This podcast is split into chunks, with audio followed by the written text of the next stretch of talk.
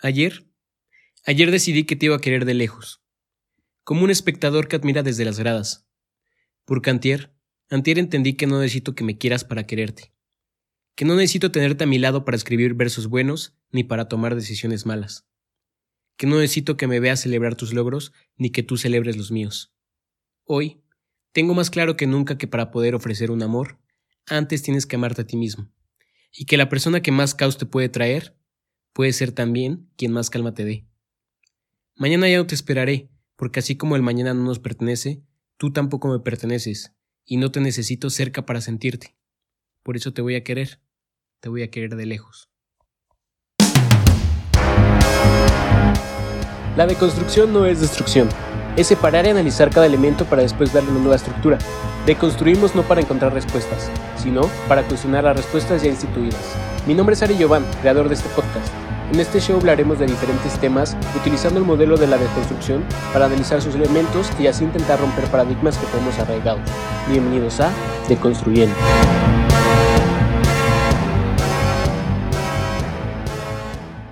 Hola, qué gusto poder platicar otra vez con ustedes. Antes que nada quiero pedirles un gran favor. Muchos de los que me escuchan seguramente no lo saben, pero un gran gusto que tengo es escribir. Y el poema que escuchamos al principio, obviamente lo escribí pensando en alguien. Así que si en el momento en el que escuchaste ese poema te hizo pensar en alguna persona, te pido que le compartas este podcast. Estoy seguro que le va a gustar y que también te va a gustar a ti. Para los que manejamos motos, existe una frase que dice, hay dos tipos de motociclistas, los que ya se cayeron y los que se van a caer. Creo que en el amor pasa igual. Hay dos tipos de enamorados, los que ya les rompieron el corazón y a los que se los van a romper. Así es, el día de hoy vamos a hablar del amor. El amor es un concepto tan universal que estoy seguro que todos conocemos un poquito de lo que es. Pero hoy vamos a intentar deconstruirlo para así poder tener un nuevo enfoque de lo que nosotros creemos que es el amor. Para esto nos vamos a remontar a mucho tiempo atrás, más o menos a 600 años antes de Cristo, a la antigua Grecia, en donde varios filósofos se reunían en simposios, disfrazados de banquetes, para discutir diferentes temas y dar sus diferentes puntos de vista de cada uno de estos. Un día se preguntaron por qué no le habían dedicado una tarde a hablar sobre el amor. Y es así, como dirigidos por Platón, terminaron teniendo una plática que se iba a convertir en el famoso libro del banquete. Hablaron varios personajes, y nos dicen que en el principio del universo nació el caos. Eso fue lo primero. Después del caos nació la tierra. Y en tercer lugar nació Eros, el dios del amor. Un dios muy bello y siempre jovial. Lo que caracteriza a este dios es que a diferencia de por ejemplo Zeus o Afrodita, que son otros dios griegos de los que hemos escuchado, Eros no tiene un árbol genealógico que lo anticipe. Por lo tanto, después de Eros, nace la vida. Después nos dicen que nace esta raza de lo que nosotros conocemos como los seres humanos. Pero a diferencia de la actualidad existían tres sexos, y no solamente el femenino y el masculino como lo pensamos ahora. En ese entonces existía el hombre-hombre, la mujer-mujer y la mujer-hombre. Estos últimos salían a resaltar porque tenían características diferentes a las que nosotros conocemos en la actualidad. Tenían cuatro piernas, cuatro brazos, dos cabezas y claro que mantenían las personalidades del hombre, pero también de la mujer. Así que separaron a esta raza, dejando solamente a la mujer y al hombre, buscando un balance. Entonces, para los antiguos griegos, la vida nace del amor, y el verdadero amor es ese balance. Pero a ver, si ya hablamos que esto lo dirigía Platón, seguramente ya saben a dónde nos dirigimos. Parménides, otro filósofo griego de la época, nos dice que el mundo es inmóvil, un mundo físico, donde todo eso que nosotros creemos que cambiamos, como lo es la vida y como lo es la muerte, es solamente una ilusión, y que realmente en el lugar donde nosotros habitamos no tiene ningún cambio. Pero después aparece Heráclito, y tiene una teoría completamente diferente. Dice que el mundo en el que habitamos es un mundo en donde lo único constante es el cambio, que todo fluye, que no puedes meterte a un río dos veces porque el agua siempre está cambiando, por lo tanto el río también cambia. Hace una analogía con el fuego, porque el fuego también siempre está en cambio, las llamas no son las mismas que vemos todo el tiempo, y además el fuego y las llamas arrasan con todo. Pero después de que el fuego haya quemado, nacen cenizas, y de las cenizas nace una nueva esperanza, lo que quiere decir que nace una nueva vida. Es ahí donde nace el Auroboros y la teoría del eterno venir. Estas eran dos teorías completamente polarizadas, pero entonces llegó Platón, y fue el primero en unificar estas dos teorías y dar un punto de vista completamente diferente, en el que dice que Heráclito tenía razón, Vivimos en un mundo de constante cambio. Todo lo físico tiene cambios. Pero también le dice que Parménides tiene razón. Existe un mundo inmóvil, Pero este mundo inmóvil es el mundo de las ideas, esas ideas que se mantienen fijas, y por lo tanto es un mundo que casi parece inalcanzable. Es de ahí de donde creo que nace la percepción del amor platónico, ese amor que creemos que solamente se queda en la idea, que es inalcanzable, lo que ahora podríamos decir que es prácticamente un crush. Pero quiero decirles amigos que en realidad estamos equivocados. Esa no era la verdadera concepción que Platón tenía del amor. Para Platón el verdadero amor radicaba en la belleza, y no precisamente esa belleza externa y física de la que estamos acostumbrados, ni siquiera la belleza que se puede encontrar en los sentimientos. Para Platón, el verdadero amor recalcaba la conciencia. Eso era la verdadera belleza. Pero a ver, empezamos a hablar de pensamientos de hace más de dos mil años. Vamos a trasladarlo un poco al contexto actual. Eso me lleva a una pregunta que me hicieron por Instagram y que me dejó pensando mucho. ¿Puedes amar a alguien a quien llevas muy poco tiempo conociendo? Pues después de haber escuchado lo que pensaba Platón del amor, diríamos que no. Porque para poder encontrar la verdadera belleza que era la conciencia para Platón, definitivamente tenía que pasar suficiente tiempo. Incluso muchas veces después de años no se llegaba a conocer esta conciencia, y por lo tanto a grandes rasgos diríamos que es un no rotundo. Pero ya dijimos que vamos a hablar del contexto actual, y me lleva a pensar en un gran problema que siempre menciono, y son los paradigmas. Tenemos una idea impuesta en la que creemos que primero tenemos que conocer a alguien y nos tiene que agradar. Después de eso lo tenemos que querer y esa persona nos tiene que querer a nosotros. Y después de eso es como ya podemos amar. Porque también se nos ha vendido que el amor proviene en su mayoría de una relación. Y por lo tanto muchas veces el decir o creer que amas a alguien se ha convertido prácticamente en un tabú. Incluso lo utilizamos como mecanismo de defensa, porque muchas veces evitamos el decir o aceptar que amamos a alguien simplemente porque creemos que podemos asustar a esa otra persona. Pero yo creo que sí, sí podemos amar a alguien a pesar de que tenga muy poco tiempo de conociendo. Porque en dónde dice o qué manual se ha escrito que nos diga que tiene que pasar tanto tiempo para empezar a amar a alguien. Claro que tampoco es tan fácil, porque para poder decir que lo amamos primero tenemos que definir el amor. Y eso es lo que vamos a empezar a hacer a continuación. Cuando íbamos en la escuela creo que todos teníamos esta materia de español, y más o menos en primero o en segundo de primaria tuvimos una clase en la que abarcábamos los sinónimos y los antónimos. Quiere decir que este es un concepto que ya deberíamos tener muy bien dominados. Así que yo les voy a hacer la pregunta. ¿Cuál es el antónimo del amor? ¿Ya? ¿Ya lo pensaron? Bueno, si a mí me lo hubieran preguntado hace un par de meses, en primera instancia seguramente hubiera contestado lo que ustedes pensaron, el odio. De hecho, si vas a Google y escribes antónimo de amor, te va a decir que es el odio. Pero ya dijimos que vamos a hablar en el contexto actual, ¿no? Para que el odio pueda ser el antónimo del amor, debería poder existir sin él. Y yo creo que más bien el odio es la ausencia de amor, por lo tanto no cumple este condicionamiento. Para Jorge Bucay el antónimo del amor es el miedo, y yo no podría estar más de acuerdo, porque el miedo en la mayoría de las veces es eso que nos detiene y que nos hace no atrevernos a hacer ciertas cosas. He tenido la oportunidad de platicar con varias personas que dicen no creer en el amor, y digo que dicen porque yo no puedo tener la certeza completa de que en el fondo no lo crean. Las veces que he podido llegar a discutir sobre esto, les digo que intenten remontarse a cuando eran chicos, e intenten recordar el primer momento en el que sintieron miedo, o al menos una situación similar. Estoy seguro que en la mayoría de los casos, siempre que éramos niños y teníamos miedo, terminábamos recurriendo a nuestros padres. A mí en más de una ocasión me pasó que estaba durmiendo, tenía una pesadilla y me despertaba con muchísimo miedo. Entonces corrí a la recámara de mis papás me subía a su cama y les pedía poder dormir con ellos. Así que esa primera imagen que nos reconfortaba del miedo, en la mayoría de los casos es de nuestros padres, ya sea específicamente de nuestra mamá o nuestro papá. Por lo tanto, creo también que en su mayoría, el primer amor que experimentamos es el amor de nuestros padres. O diría yo que más bien es el amor de nuestra madre. Ya claro, digo en la mayoría de los casos, porque estoy seguro que no con todos fue igual. También estoy seguro que todos hemos estado cerca del amor, y lo hemos experimentado en primera instancia ya sea con tus hermanos, ya sea con tus papás precisamente, incluso con tus amigos. Y es que el amor en realidad está en todos lados. Pero el día de hoy nos vamos a centrar un poco más en ese amor romantizado que es el amor de pareja, ese interés amoroso que todos hemos tenido. Y la concepción que tenemos del amor básicamente es esa concepción que se nos ha vendido. Nos han dicho que el amor debe iniciar con una relación. Y todo esto empieza desde aquellas películas de Disney, en las que se nos vendía la idea de que una princesa conocía a su príncipe azul y terminaba casándose y viviendo felices por siempre. Por lo tanto, cuando somos niños, sobre todo en las niñas, pasa que tienen esta idea idealizada de que el verdadero amor va a ser su novio representado por este príncipe azul y que al final se va a terminar casando con ella y van a vivir felices por siempre. También nos han vendido la idea de que el amor jamás te lastima. De hecho, al contrario, en la mayoría de estas mismas películas de Disney, el príncipe es el que termina salvando a la princesa de algún peligro. Además se nos ha vendido que merecemos lo, entre comillas, mejor, que todos nos merecemos ese amor que nos presuma, que no nos esconda de los demás, y que tenga las ganas de gritarle a todo el mundo que tú eres su verdadero amor. Pero esto es más complejo que publicar una foto en Facebook, porque para poder decir que todos merecemos lo mejor, antes tendremos que definir qué es lo mejor. En la prepa tuve una novia con la que en realidad tuve bastantes conflictos. Y recuerdo amigos que muchas veces me intentaron aconsejar. Y es que cuántas veces no hemos intentado aconsejar a un amigo que creemos que está en una relación tóxica y de todos modos este amigo va a seguir ahí. Ese amigo que intentaron aconsejar también fui yo. Y recuerdo perfectamente que alguien me dijo, es que tú mereces a alguien mejor. Pero ¿qué puede ser mejor que aquello que tú realmente quieres?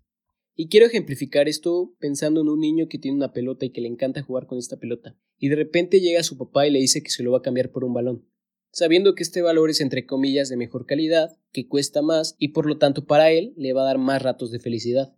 Pero este niño disfruta jugar tanto con su pelota que le dice no, ¿por qué te voy a dar mi pelota si a mí me hace feliz? Y su papá necio le dice que no, que el balón es mejor, que merece jugar con el balón porque ha sido un niño muy bueno. Es lo mismo con las relaciones. ¿Por qué tendríamos que merecer algo mejor cuando en realidad esa persona nos llena? Entonces, ¿qué tanto debemos soportar por amor? El hecho que esa persona nos haga feliz o creamos que va a cambiar, aun cuando no nos está tratando de la mejor manera. Esto me hace pensar que en realidad si tienes que soportar esos malos tratos, no es amor, más bien son acuerdos. Y es que como lo mencioné antes, todas nuestras relaciones y todas nuestras creencias están basadas más bien en acuerdos y en contratos sociales que terminamos haciendo, en su mayoría tácitos. Es decir, si tú tienes una relación, estás acordando que necesariamente vas a ser fiel con esa persona, física y mentalmente.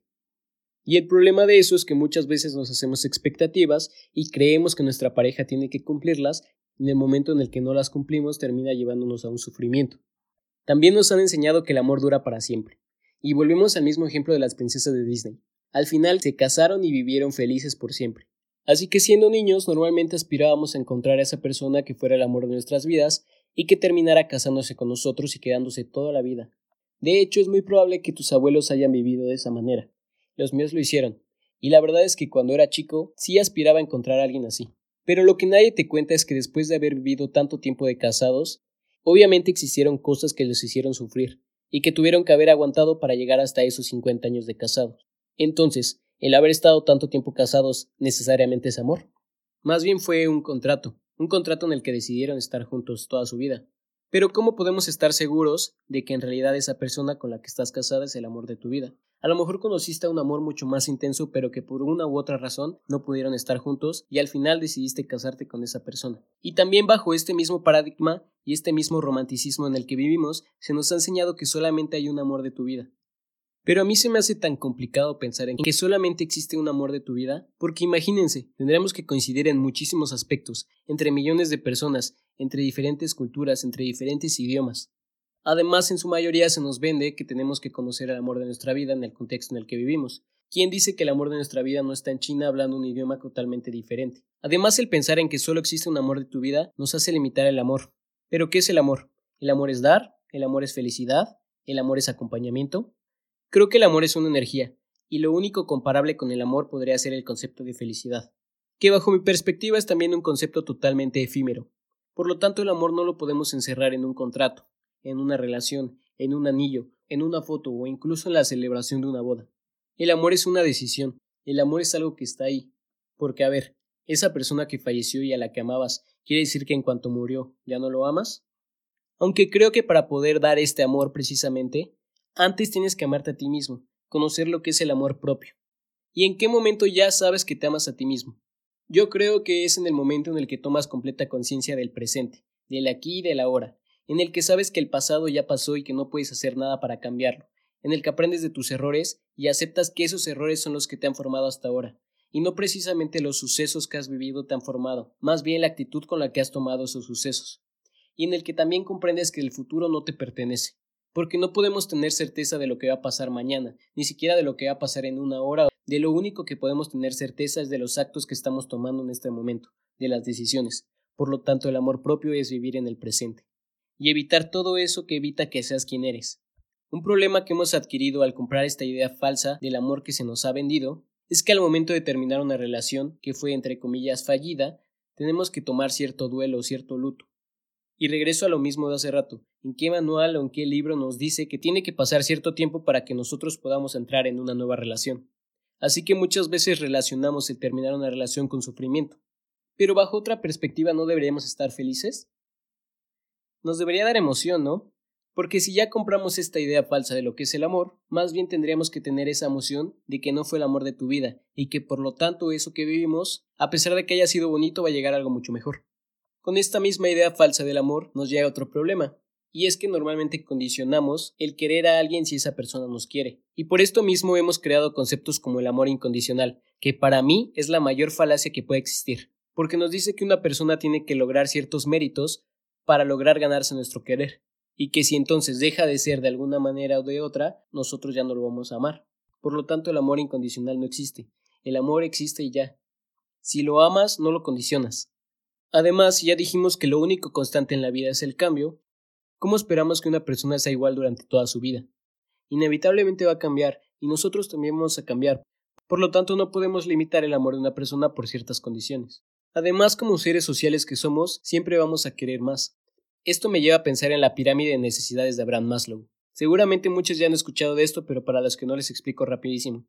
La pirámide es una jerarquía de las necesidades que nosotros como seres humanos necesitamos y la divide en diferentes escalones de necesidades. Las primeras son las fisiológicas, que son como el comer, como el dormir, como el respirar, y de ahí van creciendo como las necesidades de resguardo, que por ejemplo el vestirse, el tener un lugar donde vivir, las sociales, que son como el relacionarse, la amistad, la estima y de reconocimiento, y por último, el máximo escalón de las necesidades es la autorrealización. A ese escalón que se ha concluido que nadie o que prácticamente nadie puede llegar, porque normalmente cuando nos fijamos una meta y llegamos a ella, como seres sociales que somos, queremos buscar una nueva, y por lo tanto no tenemos límites. Siento que es lo mismo que pasa en el amor. En el momento en el que nosotros idealizamos cierta imagen del amor y logramos obtenerla, vamos a querer un poco más.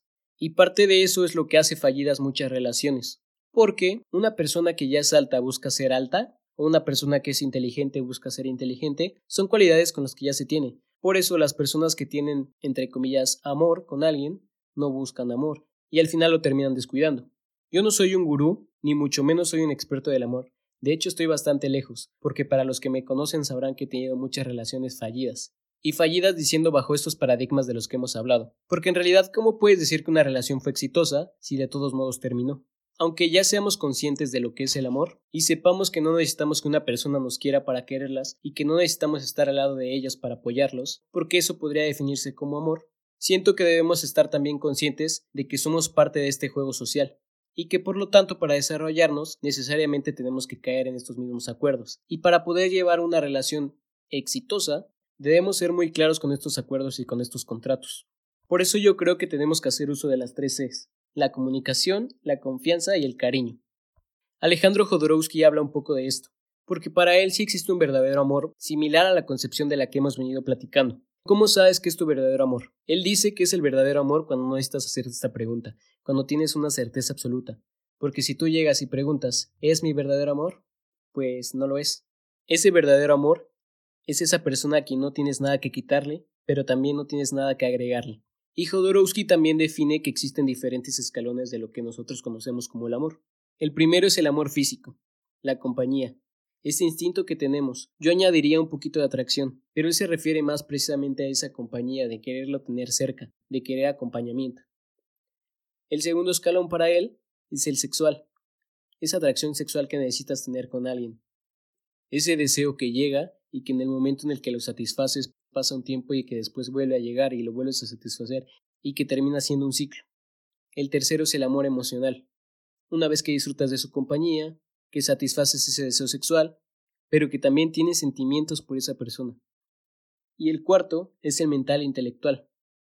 Ese momento en el que te llegas a complementar en, en todos los niveles, en la compañía, en el ámbito sexual, en el emocional, pero también piensan de manera muy similar y se complementan.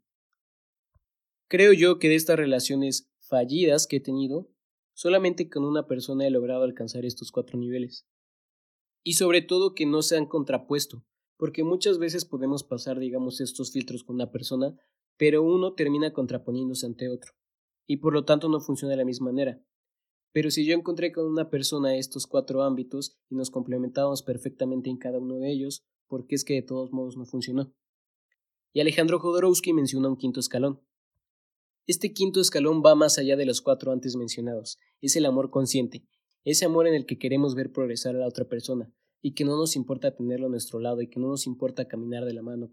Ese momento en el que nosotros sabemos que su felicidad no depende de nosotros, pero que sin embargo podemos hacer algo para que esa persona llegue a esa felicidad, lo vamos a hacer. Ese momento en el que ya no decimos quiero que me quieras, más bien quiero quererte. Y es que lo más bonito de esto es que cuando quieres a alguien, tienes completa certeza de que lo quieres, pero cuando te preguntas si esa persona te quiere, por más de que te lo diga nunca vas a poder tener la certeza completa. La definición de Jorge Bucay sobre el amor es la decisión de trabajar activamente por la libertad de otra persona para que elija qué hacer con su vida aunque no te incluya en esta. Y sí, creo que no podría tener más razón. Y de hecho, si se dan cuenta, coincide mucho con lo que decía Alejandro Jodorowsky. Pero si ya sabemos lo que es el amor, y es intentar que esa persona sea libre y feliz, Qué bonito sería pensar que otra persona piensa de la misma manera sobre nosotros y coincidimos en todos esos niveles.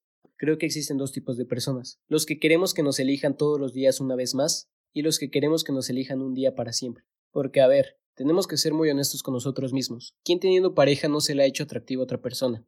Es algo inevitable, pero al fin de cuentas el estar con tu novia, con tu novio, termina siendo una decisión de todos los días. Joseph Zinker tenía otra definición del amor, y esta dice la alegría que tenemos por la sola existencia de alguien. Llevándolo a mi vida y a mi perspectiva, me hace mucho sentido. Creo que la persona que más he querido, incluso puedo decir que he amado, nunca fue mi novia, y a pesar de que la conocí hace bastantes años, todavía la conservo en mi vida.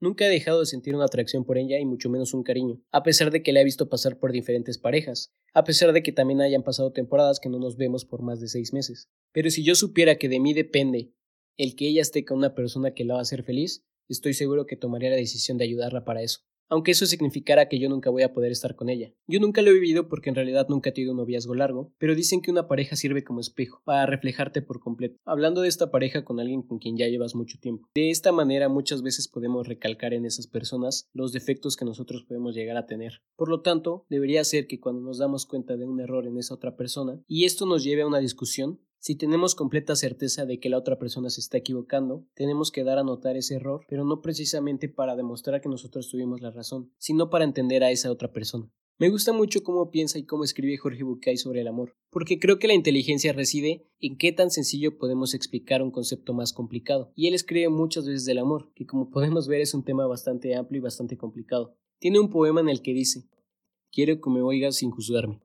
Y este es un gran desafío que pasamos no solamente con nuestras parejas, con cualquier persona. Y es que normalmente tenemos tantos prejuicios que hacemos suposiciones y precisamente terminamos juzgando incluso antes de oír a esa otra persona. Entonces el amor podría ser eso, escuchar a alguien sin la necesidad de juzgarlo. Después, quiero que opines sin aconsejarme. Muchas veces cuando tenemos algún problema no necesitamos precisamente que alguien nos aconseje, más bien necesitamos que nos escuche. Y de hecho muchas veces es más reconfortable que nos den su opinión pero no precisamente como un consejo, simplemente como el punto de vista que esta persona tiene. Quiero que confíes en mí sin exigirme. Cuando tenemos una relación, si decidimos confiar en alguien, parece que tenemos el derecho de exigirle que esa persona no nos defraude. Parece que incluso tenemos el derecho de exigir que esa otra persona tiene que hacer algo para que nosotros sigamos confiando, cuando en realidad la confianza es una entrega, que no tiene que ver nada con exigir o con esperar algo a cambio de la otra persona. Y es que la verdadera confianza no es algo que nosotros tengamos completa conciencia, es algo que simplemente pasa. Yo confío en ti porque sí y porque ya. Quiero que me abraces sin asfixiarme. Todos hemos conocido a estas personas que creen que el amor es posesión, y que por el hecho de ser nuestras parejas tienen que tener cierto control sobre nuestras acciones, y sobre todo sobre nuestras decisiones, que tienen que estar todo el tiempo con nosotros. Y creo que Jorge Bucay no se refería a asfixiar literalmente, se refería más a esto que nosotros podemos llamar en la actualidad como esa toxicidad que realmente no nos deja respirar porque nos sentimos abrumados de estar en esa relación. Quiero que me cuides sin anularme. El amor creo que sí es cuidar de otra persona, pero no a esos extremos de no dejarlo ser y no dejarlo desenvolverse. Al final no somos dueños de nadie y por lo tanto no podemos tomar decisiones por esa persona, que aunque nosotros creamos que le va a traer bien, al final no lo va a dejar crecer a su máxima expresión. Quiero que me animes sin empujarme. Todos queremos que nos apoyen, pero qué delgada línea existe entre apoyarte y exigirte. Cada quien va a su ritmo, y estoy seguro que si buscas una pareja, te gustaría que te acompañe en todo este proceso, pero a tu ritmo, y que esa persona también pueda ser acompañado a su ritmo. Al final ambos van a llegar a un objetivo, pero eso no quiere decir que ese objetivo lo compartan necesariamente, y que por lo tanto el otro exija a qué ritmo tiene que ir. Quiero que me protejas sin mentiras. Muchas veces creemos que por ocultar la verdad estamos protegiendo a la otra persona, y la verdad la única persona que nos estamos protegiendo somos a nosotros mismos, por no afrontar la responsabilidad de los actos o de esa verdad que queremos ocultar. Sócrates dice, voy caminando por un camino y me encuentro un esclavo, un esclavo que está soñando con la libertad. ¿Debería despertarlo para decirle que es un sueño? ¿O debería dejarlo dormir para que al menos en sueños disfrute de esa libertad? Y termina diciendo que no lo sabe. Así que después de esto les pregunto, si ustedes fueran esos esclavos y tuvieron la oportunidad de decidir si quieren ser despertados o no, ¿qué decidirían? Quiero que te acerques a mí, pero sin invadirme. Cuando tenemos una relación, muchas veces creemos que tenemos que ser parte de todo, y se nos olvida que somos seres independientes, y que cada quien tiene espacios en los que tenemos que estar solos. Por lo tanto, el que seas mi pareja no quiere decir que tengas que involucrarte en todo lo mío. Tengo mi espacio personal y tengo cosas en las que no quiero que te involucres así sea con una pareja o incluso sea con un amigo, hay cosas que me gusta mantener para mí y que solamente puedes involucrarte si así yo te lo permito. Así que después de todo esto que hemos aprendido, ¿qué es lo que nos trae el amor? Antes ya les mencioné que a mi parecer lo más similar al amor podría ser la felicidad. ¿Y cómo podemos ser más felices? Es decir, cómo podemos tener más amor en nuestras vidas. Muy complicada respuesta. Pero yo creo que lo que tenemos que buscar más bien es la serenidad. Siempre van a haber cosas que no podamos controlar, ¿no? y por lo tanto nos van a causar cierto estrés. Pero la mejor manera de buscar este amor y buscar este equilibrio es precisamente con la serenidad, estar tranquilos con lo que tenemos y viviendo en el presente. He aprendido muchísimo haciendo este podcast. He aprendido del amor mucho hablando con ustedes este rato. Pero sobre todo hay algo que sigue retomando en mi cabeza.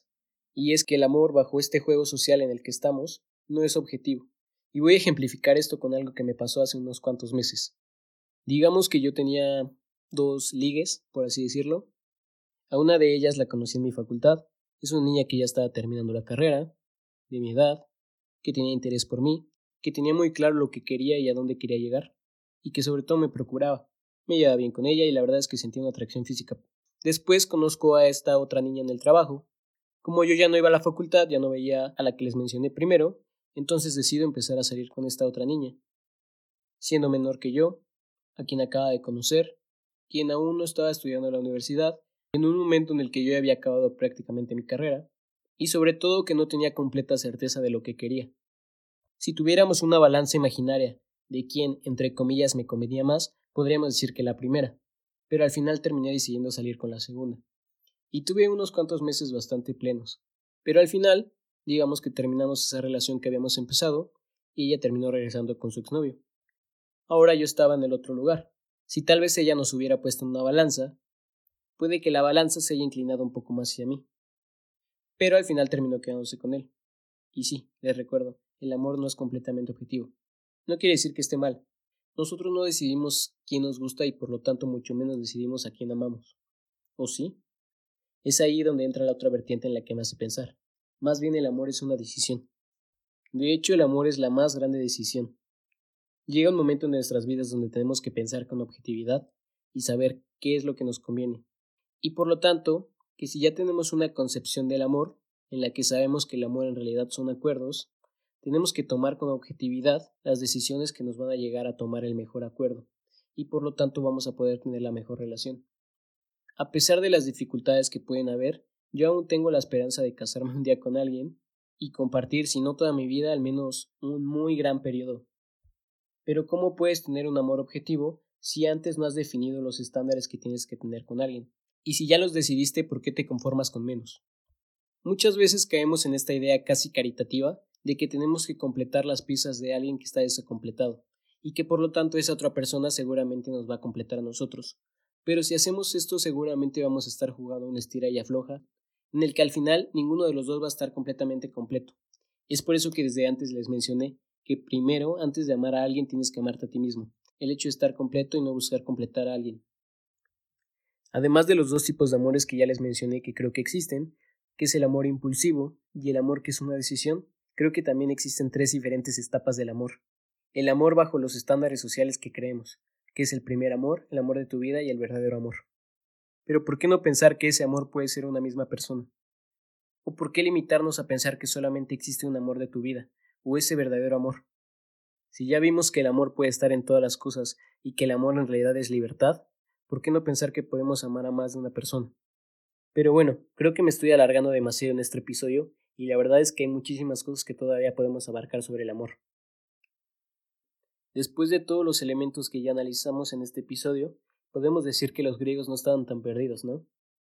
Ojalá un día lleguemos a encontrar ese verdadero amor, entre comillas, que nos ama sin esperar nada a cambio, pero que también nosotros la amamos sin esperar nada a cambio. Por último, les voy a dejar algunas preguntas para que reflexionemos en casa. ¿Qué prefieres? ¿Un año con el que sería el amor de tu vida o una vida con alguien más? ¿Una vida con completa certeza o una vida sin poder conocer la verdad? Me encantaría poder leerlos y platicar con algunos de ustedes. Así que pueden seguirme en Instagram como arroba Recuerden que un día más es un día menos y nos vemos después. Bye.